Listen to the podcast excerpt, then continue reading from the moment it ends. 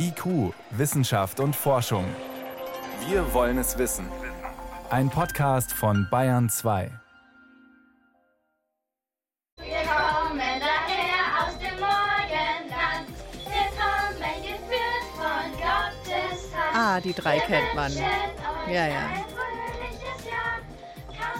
Melchior und Balthasar, die Weisen aus dem Morgenland. Ein Stern führt die drei nach Bethlehem und in den nächsten Tagen taucht dieser Stern wieder auf. Oder zumindest das, was manche dafür halten. Gleich mehr. Außerdem, wie effizient ist die Impfstrategie der Bundesregierung? Und Forscher, die sich Spülmittel und Wodka in den Tee kippen, bitte nicht nachmachen. Wissenschaft auf Bayern 2 entdecken. Heute mit Birgit Magira. Am Montag ist Wintersonnenwende, die dunkelste Zeit im Jahr jetzt. Das Motiv des neugeborenen Lichtes taucht da in vielen Kulturen auf. Im alten Ägypten genauso wie in der germanischen oder antik-griechischen Mythologie. Und im Christentum wird in dieser dunklen Zeit in einem Stall ein Kind geboren, das Licht der Welt. Dass dieses Kind besonders ist, zeigt laut Bibel unter anderem ein sehr heller Stern, der zum Ort der Geburt führt. Manche Astronomen vermuten hinter diesem Stern von Bethlehem die sogenannte große Konjunktion von Saturn und Jupiter. Und genau die können wir wieder am Nachthimmel sehen, und zwar am kommenden Montag. Marcos Proviero von der Sternwarte am Deutschen Museum in München kann das genauer erklären. Herr Sproviero, was passiert da über unseren Köpfen? Also am 21. Dezember dieses Jahres kommen sich von uns aus gesehen, also von der Erde aus gesehen, die beiden größten Planeten unseres Sonnensystems so nahe, dass sie fast zu verschmelzen scheinen. Ja, man kann es jetzt ja schon beobachten, dass die immer näher zueinander kommen und werden am 21.12. ihren Höhepunkt oder ihre größte Annäherung erreichen. Das heißt, sie sind so nah beieinander, dass sie sich mit dem bloßen Auge wahrscheinlich fast nicht mehr auflösen können. Aber die treffen sich natürlich nicht wirklich. Nein, sie treffen sich natürlich nicht wirklich. Sie liegen von uns aus gesehen genau in einer Linie hintereinander. Ja, das heißt also, wir schauen zuerst am Jupiter vorbei und dann dahinter zieht Saturn seine Bahn. Wenn es zu einer sogenannten großen Konjunktion, also wie dieses Ereignis am Montag heißt, kommt, dann liegen von uns eben von der Erde aus gesehen die drei Planeten Erde, Jupiter und Saturn ziemlich genau in einer Linie, so dass wir die hintereinander zu sehen bekommen. Ja. Und es ist deswegen so besonders, weil es wahnsinnig selten passiert, oder? Also so eine große Konjunktion kommt im Endeffekt alle 20 Jahre vor. Ja, das liegt an den Umlaufzeiten der Planeten. Der Jupiter kreist in einer Geschwindigkeit von etwa zwölf Jahren einmal um die Sonne außenrum, also eine Umlaufbahn oder ein Jupiterjahr dauert etwa zwölf Jahre und ein Saturnjahr dauert etwa 30 Jahre und etwa alle 20 Jahre, also ziemlich genau alle 20 Jahre sogar, kommt es eben genau zu dieser Situation, dass diese drei Planeten eben in dieser einen Linie liegen und dann kommt es zu einer großen Konjunktion. Und jetzt sagen manche, das könnte doch der Stern von Bethlehem gewesen sein, wenn man es zurückrechnet. Wie plausibel ist diese Idee? Es gab im Jahr 6 vor Christus nach astronomischer Zeitrechnung, 7 vor Christus nach historischer Zeitrechnung eben so eine große Konjunktion, sogar eine dreifach große oder eine größte Konjunktion. Das heißt, diese drei Planeten haben sich innerhalb eines Jahres dreimal in eine Linie aneinandergereiht. Ja, das ist eine besondere Konstellation, die noch etwas seltener ist als diese 20 Jahre. Und man weiß, dass das da stattgefunden hat. Und das könnte, ich sage ganz bewusst, könnte ein Hinweis sein darauf, dass das vielleicht der Stern von Bethlehem war. Aber dann müssten wir unsere Zeitrechnung ein bisschen korrigieren, wenn das sechs, sieben Jahre vor der offiziellen Geburt war. Ja, genau, das wäre natürlich das eine. Also das ist das, was astronomisch nachweisbar ist. Ja, es gibt ja tatsächlich auch immer noch die historische oder die religionswissenschaftliche Seite an der Stelle. Und da ist es wahnsinnig schwierig, das Ganze tatsächlich in Einklang zu bringen. Ja, das ist es so nicht ganz so einfach. Man wünscht sich's halt. Ja. Was käme denn noch an Himmelsphänomenen in Frage, was der Stern von Bethlehem gewesen sein könnte? Es gibt noch eine weitere Theorie, das ist die sogenannte Kometentheorie.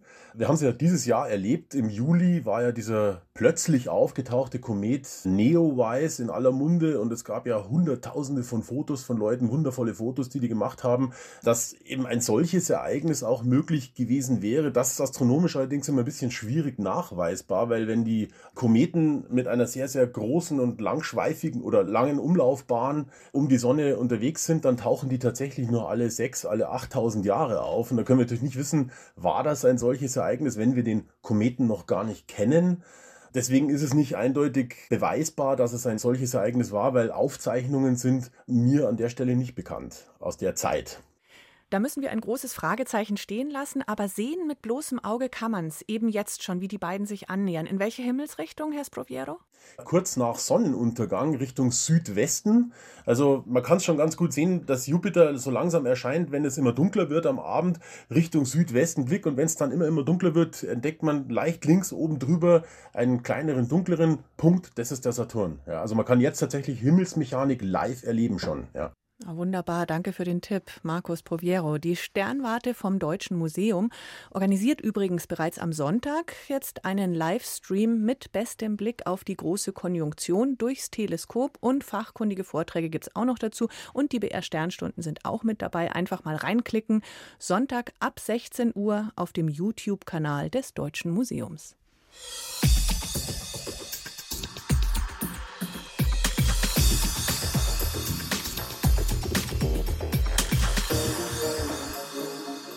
Hier ist Bahn 2 um genau 11 nach 6. In den vergangenen Tagen und auch heute noch waren die Nachrichten voll mit dem Thema Corona-Impfung und wer wie wann geimpft werden darf oder soll. Impfstart soll gleich nach Weihnachten sein und Bundesgesundheitsminister Jens Spahn hat heute eine entsprechende Impfverordnung unterschrieben. Darin geht es eben genau um die Reihenfolge. Nur wie kommt die zustande? Welche Überlegungen spielen dabei eine Rolle? Bayern 2 Reporterin Daniela Remus erklärt's im Einzelnen. Am Anfang gibt es zu wenig Impfstoff für alle. Deshalb erhalten zunächst die Menschen das Präparat, die ein besonders hohes Risiko haben, an Covid-19 schwer oder sogar tödlich zu erkranken. Dazu gehören Bewohnerinnen und Bewohner von Pflegeeinrichtungen, Menschen, die älter sind als 80 Jahre und auch medizinisches und pflegerisches Personal, das durch die Arbeit besonders stark gefährdet ist, sich anzustecken. Aber ich glaube, es ist wichtig zu kommunizieren, dass das durchaus sagen, Positionspapiere sind, die den Anfang der Strategie festlegen. Man muss ja irgendwo beginnen und dass wir alle davon ausgehen, dass sich das im Laufe der Zeit modifiziert, verfeinert, aufzweigt sagt Infektiologin Barbara Rath, Vorstandsvorsitzende und Mitbegründerin der Vienna Vaccine Safety Initiative, einer internationalen Forschungsorganisation.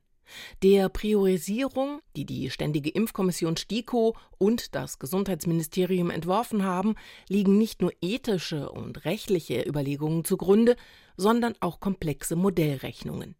Danach werden diese Ergebnisse mit der konkreten Situation abgewogen. Wie vermeidet man Tote und Klinikeinweisungen? Wie lässt sich die Ausbreitung des Virus effektiv stoppen und das knappe Gut Impfstoff gerecht verteilen? Und, ganz entscheidend, was kann der Impfstoff überhaupt? Wie wirkt er? Wenn wir uns das betrachten unter der jetzigen Situation, dann wird das komplex. Dann gibt es sozusagen verschiedene Ziele, die miteinander ein bisschen in Konflikt oder in Konkurrenz treten. Noch nicht mal Konflikt, aber in Konkurrenz. Impfkampagnen verfolgen in der Regel zwei Hauptziele. Ein direktes, nämlich den konkreten Einzelnen vor der Erkrankung zu schützen, und ein indirektes, in einer Gruppe eine Herdenimmunität herzustellen. Beide Ziele gemeinsam zu erreichen, ist das Ideal. Ob das aber mit den gegenwärtigen Covid-Impfstoffen gelingt, bezweifelt André Karch, Leiter der klinischen Epidemiologie am Universitätsklinikum Münster. Wir wissen relativ wenig weiterhin darüber, wie stark die indirekten Effekte sein könnten, weil in allen drei Phase 3 Studien, die jetzt aktuell vorliegen und diskutiert werden, nicht als primärer Endpunkt untersucht wurde, ob die Impfung auch tatsächlich vor Infektion und vor Infektiosität schützt. Und das heißt, wir wissen nicht, ob und wie stark diese Impfungen dazu beitragen, die Ausbreitung des Virus und damit die Pandemie zu stoppen. Deshalb hält André Karch die Priorisierung der STIKO und des Gesundheitsministers zum gegenwärtigen Zeitpunkt für den richtigen Weg. Dadurch erreicht man in der aktuellen Situation am besten eine schnelle Reduktion der Gesamtkrankheitslast in einer Bevölkerung und hat die große Zielsetzung, nämlich die Überlastung des Gesundheitssystems zu vermeiden, die in den letzten Monaten immer im Mittelpunkt der politischen Diskussion stand, dadurch eher und, und leichter erreicht. Erst wenn weitere Studien zeigen, dass der Impfstoff auch die Ausbreitung des Virus stoppt, sei es zielführend, diejenigen zu impfen, die besonders mobil sind und das Virus dadurch vermutlich besonders stark in der Bevölkerung verteilen. Zurzeit aber wäre ein solcher Ansatz wenig sinnvoll. Denn asymptomatische Superspreader hat man bisher nur im Nachhinein identifiziert, so André Karch. Um überhaupt diese Hypothese mit in die Diskussion aufzunehmen, müsste halt klar sein, dass eine Impfung auch wirklich davor schützt, dass eine Person sich infiziert und selbst infektiös wird. Fest steht, die jetzige Priorisierung ist ein Anfang. Wenn sich die Voraussetzungen verändern, beispielsweise durch mehr verfügbaren Impfstoff und durch unterschiedlich wirksame Impfstoffe, dann kann sich nach Einschätzung von Expertinnen und Experten auch die Impfstrategie noch einmal deutlich ändern. IQ, Wissenschaft und Forschung gibt es auch im Internet. Als Podcast unter bayern2.de. Wer erinnert sich noch an das Problem mit der Ozonschicht? Hatten wir doch so gut wie abgehakt. War ja auch eine umweltpolitische Erfolgsgeschichte. Die FCKW, Fluor, Chlor, Kohlen, Wasserstoffe, die das Ozon in der Stratosphäre zerstören, wurden Schritt für Schritt weltweit verboten. Nur sind diese FCKW extrem haltbar. Deswegen bildet sich immer noch jedes Jahr ein Ozonloch über der Antarktis, das sich dann wieder schließt. Soweit, so erwartbar. Aber dieses Jahr ist alles anders. Das Ozonloch hält sich ungewöhnlich lange. Renate L., woran liegt's? Ja, genau, dieses Ozonloch, also extrem wenig Ozon in einem bestimmten Bereich, das entsteht immer bei Sonnenaufgang nach Ende der Polarnacht, weil Sonnenlicht diese chemischen Reaktionen mit Energie versorgt, bei denen die FCKW das Ozon abbauen. Das läuft dann für ein paar Wochen und dann schließt sich das Loch wieder. Nur dieses Jahr eben anscheinend nicht. Nein, dieses Jahr hat sich das Ozonloch noch bis in den Sommer gehalten. Wir reden ja hier von der Südhemisphäre, da ist jetzt Sommer und das ist eben ungewöhnlich lange. Das Ozonloch war also nicht extrem groß, sondern extrem stabil. Das Ozonloch wird schon tendenziell von Jahr zu Jahr kleiner, weil ja eben die FCKW in der Atmosphäre immer weniger werden und weil die ja eben längst verboten wurden. Aber dieses Jahr hält sich trotzdem erstaunlich lang. Warum? Ja, es wird einfach nicht warm in der Antarktis. Im Winter, also im Juni, Juli, August, bildet sich da der sogenannte Polarwirbel. Das ist ein besonders stabiles Tiefdruckgebiet mitten über dem Südpol.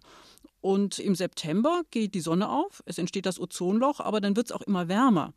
Es kommt Bewegung in die Atmosphäre, weil die sogenannten planetaren Wellen dafür sorgen, dass dieser Polarwirbel zusammenbricht. Und dann können auch wieder wärmere Luftmassen aus den niedrigen Breiten einströmen in die Antarktisregion. Und so ab Ende Oktober, im Laufe des Novembers, dann schließt sich normalerweise eben das Ozonloch. Und jetzt haben wir schon Dezember und es ist immer noch da. Du sagtest, es wird nicht warm in der Antarktis. Warum denn nicht? Ja, da gibt es im Moment leider nur Vermutungen. Wir haben ja ein sogenanntes El Niño-Jahr. El Niño, das ist dieses Wetterphänomen im Pazifik, das alle paar Jahre auftritt. Deshalb ist das Meer vor der Küste von Lateinamerika ungewöhnlich kalt und liefert zu wenig Energie für diese planetaren Wellen, die die Atmosphäre eigentlich in Schwung bringen sollen. Das heißt, die Atmosphäre kommt nicht in Bewegung.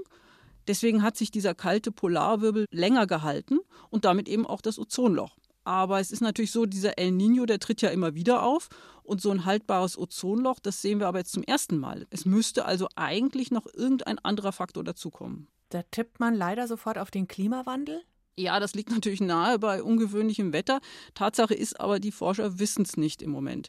Die Forscher wissen nicht, ob es noch innerhalb der natürlichen Schwankungsbreite liegt oder nicht. Es könnte ja ein Jahrhundertphänomen in der Stratosphäre sein. Aber Daten über die Stratosphäre werden erst seit 50, 60 Jahren gesammelt. Da hat man also gar keinen Vergleich. Was die Forscher aber stutzig macht, ist, dass 2019 das Ozonloch über der Antarktis ungewöhnlich klein war. Und auch in der Arktis war der Ozonabbau 2019 ungewöhnlich gering, 2020 aber extrem. Wir haben da im Frühjahr hier in IQ schon berichtet, dass es über der Arktis, eben über dem Nordpol, ein großes, langanhaltendes Ozonloch gab, was da sonst nicht vorkommt. Genau, in der Arktis sind die Ozonlöcher generell viel kleiner als in der Antarktis.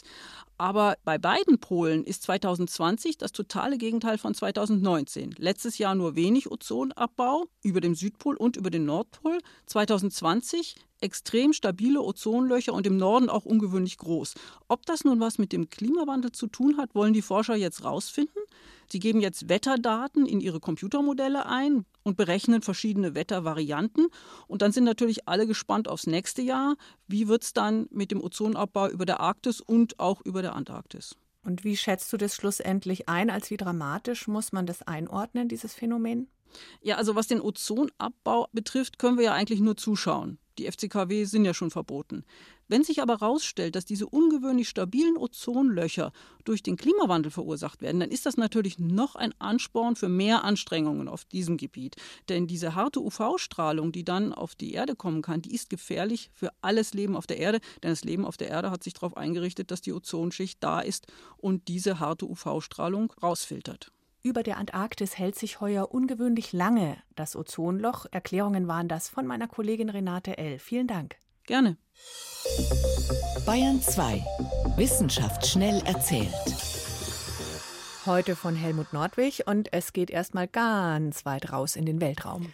Ja, 700 Millionen Lichtjahre gehen wir weit weg. Da gibt es viele Galaxien und was dazwischen ist, das haben Forscher jetzt mal untersucht und Gasmoleküle gefunden, die sind so angeordnet wie hauchdünne Fäden.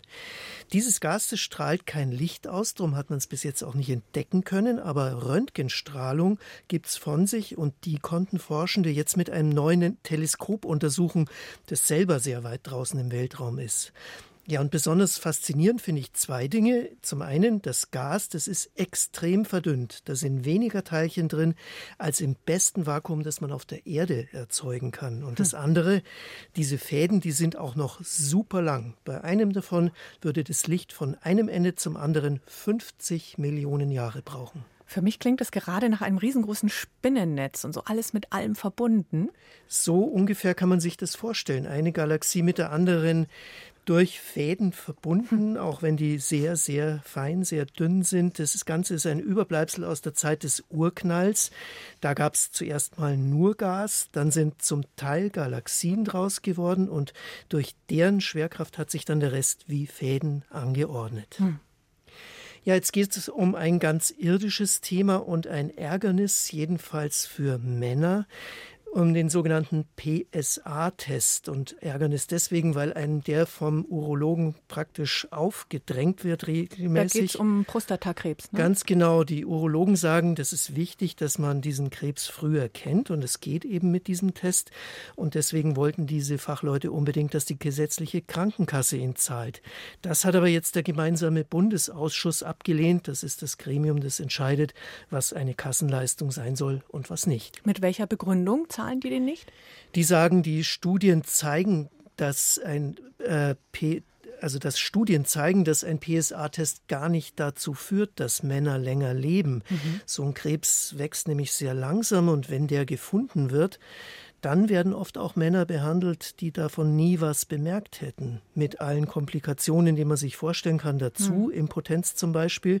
Und dann kommt noch dazu, dass dieser Test auch gar nicht besonders genau ist, sagt dieses Gremium. Wenn er nämlich anschlägt, dann zeigt sich bei drei Vierteln der Männer, dass sie doch keinen Krebs haben. Also der Ausschuss kommt zu dem Schluss, der Schaden überwiegt den Nutzen. Wer jetzt aber unbedingt wollte, könnte sich trotzdem testen lassen, oder? Ja, muss es dann aber selber zahlen. Hm.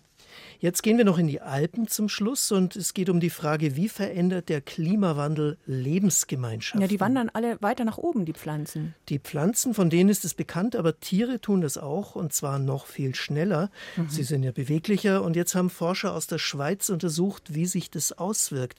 Haben mal probehalber verschiedene Heuschreckenarten auf 1400 Metern eingesammelt und dann auf paar hundert Meter höher in Käfigen wieder ausgesetzt und geschaut, was die machen. Die bringen die Pflanzengemeinschaft ganz schön durcheinander, fressen nämlich ausgerechnet diejenigen Pflanzen, die in der Höhe robust sind, die haben ein bisschen zähere Blätter, das mögen die Heuschrecken, weil sie recht nahrhaft sind.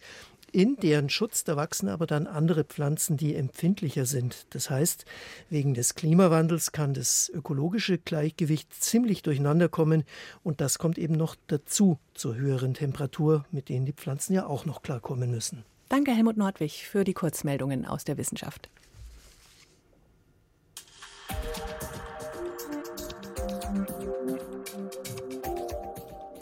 Der Lockdown und die Gesundheit, da wird ja viel über die Nebenwirkungen geredet. Fitnesscenter haben zu, schlecht für die Gesundheit. Glühweinstände haben auch zu.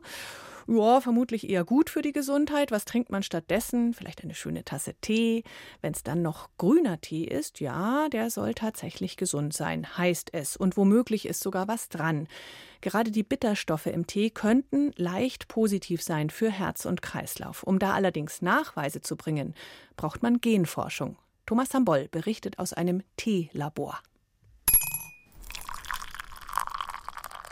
Die einen brauchen ordentlich Zucker im Tee, so wie die Ostfriesen mit ihren weißen Kandiswürfeln, den Kluntjes. Auch Milch oder Sahne sind beliebte Zutaten. Björn Usadel greift beim Tee dagegen auch schon mal zu Spülmittel, Fleckensalz und Wodka. Dann will er ihn allerdings auch nicht trinken, sondern ganz genau untersuchen. Denn Björn Usadel ist Lebensmittelchemiker und erforscht das Erbgut alter Sorten aus China. Und dabei helfen ihm seine ganz speziellen Mixturen. Die Blätter, die nehmen Sie, schneiden Sie klein und dann nehmen wir zum Beispiel Spülmittel, um Lipide wegzubekommen, die Membranen und können die dann mit ein bisschen Salz versetzen und dann geben wir da drauf zum Beispiel Wodka oder Brennspiritus und da ist die DNS, das ist diese Nukleinsäure, das ist das Erbgut, nicht drin löslich und die fällt dann aus und man sieht dann so ein weißes, ja, wie so ein Schleier und das ist dann tatsächlich schon die Nukleinsäure. Und das geht tatsächlich ganz schnell. Also in fünf, sechs Minuten bekommen Sie das dann raus. Björn Usadel vom Forschungszentrum Jülich will gemeinsam mit Wissenschaftlerinnen und Wissenschaftlern aus Düsseldorf, Potsdam, Golm und Wuhan in China herausfinden, welche Genvarianten im Erbgut für die gesunden Inhaltsstoffe des Tees verantwortlich sind. Nach welchem Muster sich also zum Beispiel in der Pflanze Bitterstoffe bilden, die als sogenannte Antioxidantien die Abwehrkräfte des Körpers stärken und so möglicherweise vor schweren Krankheiten schützen können. Der Lebensmittelchemiker und Teeexperte Sascha Rohn von der Technischen Universität Berlin nennt Beispiele. Also man diskutiert natürlich sehr viele Krankheiten, da gehört dann sicherlich auch Krebs dazu. Da, wo man es in einigen Studien schon zeigen konnte, sind beispielsweise auch koronare Herzerkrankungen, weil man hier wirklich weiß, dass die Herzgefäße praktisch durch solche Antioxidantien geschützt werden können. Letzten Endes sind vor allem im grünen Tee sehr viele davon drin. Deshalb also will das Team um Björn Usadel mehr wissen über die Ursprünge der Bitterstoffe im Tee. Dazu haben die Wissenschaftler das Erbgut eines alten Teebaums und von rund 200 chinesischen Teesorten aus verschiedenen Anbaugebieten unter die Lupe genommen. Wir haben ja sehr viele verschiedene Inhaltsstoffe untersucht, aber gerade bei den Bitterstoffen sind wir tatsächlich an Sachen rangekommen, wo wir auch denken, dass wir da einen Wirkmechanismus gefunden haben, der dafür sorgt, dass es mehr davon in verschiedenen Sorten geben könnte. Es scheint gerade beim Tee zu sein, dass da noch unendlich viel Potenzial in diesen alten Sorten drinstecken würde. Die Erforschung des Erbguts könnte also in Zukunft die Züchtung gesunder Teesorten verbessern. In dieser Hinsicht gab es Nachholbedarf, betont Björn Usadel. Aber die Genanalyse ist dafür auch nur der erste Schritt. Damit ein möglicher Supertee wirklich super Wirkung zeigen kann, kommt es auch auf die Art der Zubereitung an. Nimmt man kochend heißes oder lieber brühwarmes Wasser für den Aufguss? Das wird jetzt vielleicht eine Folgestudie sein, aber die Prozessierung spielt leider noch eine ganz große Rolle. Also kann ich noch leider keine Empfehlung dort geben. Dazu kommt, wer nur ab und zu mal eine Tasse Tee trinkt, bei dem wird wohl auch ein vermeintlicher Supertee kaum etwas bewirken können, meint Sascha Rohn von der Technischen Universität Berlin. Der menschliche Körper scheidet nämlich auch die gesunden pflanzlichen Inhaltsstoffe normalerweise ziemlich schnell wieder aus. Damit die schützenden Antioxidantien also tatsächlich Wirkung zeigen können, müsste man seinen Teepegel immer konstant hochhalten. Ansonsten muss man immer damit rechnen, dass alle vier bis sechs Stunden diese Verbindungen wieder ausgeschieden wurden über den Urin. Das heißt, die Halbwertszeit im Organismus ist nicht sonderlich hoch. Der Weg zum supergesunden Tee scheint also noch ganz schön weit zu sein. Inhaltsstoffe, Geschmack und Dosis müssen perfekt passen, damit so ein Getränk wirklich ein Volltreffer wird. Was man bis dahin tun kann? Na klar, abwarten und Tee trinken mit Kluntjes, Milch oder doch lieber einem kleinen Schuss Sahne. Kleine Ergänzung, auch im Sinne der Gesundheit, den Teepegel konstant hochhalten. Das ist nicht so ratsam. Das kann nämlich zu Schlafstörungen und im extremen Ausnahmefall auch zu Leberschädigungen führen. Das war IQ Wissenschaft und Forschung. Danke fürs Zuhören, sagt Birgit Magira.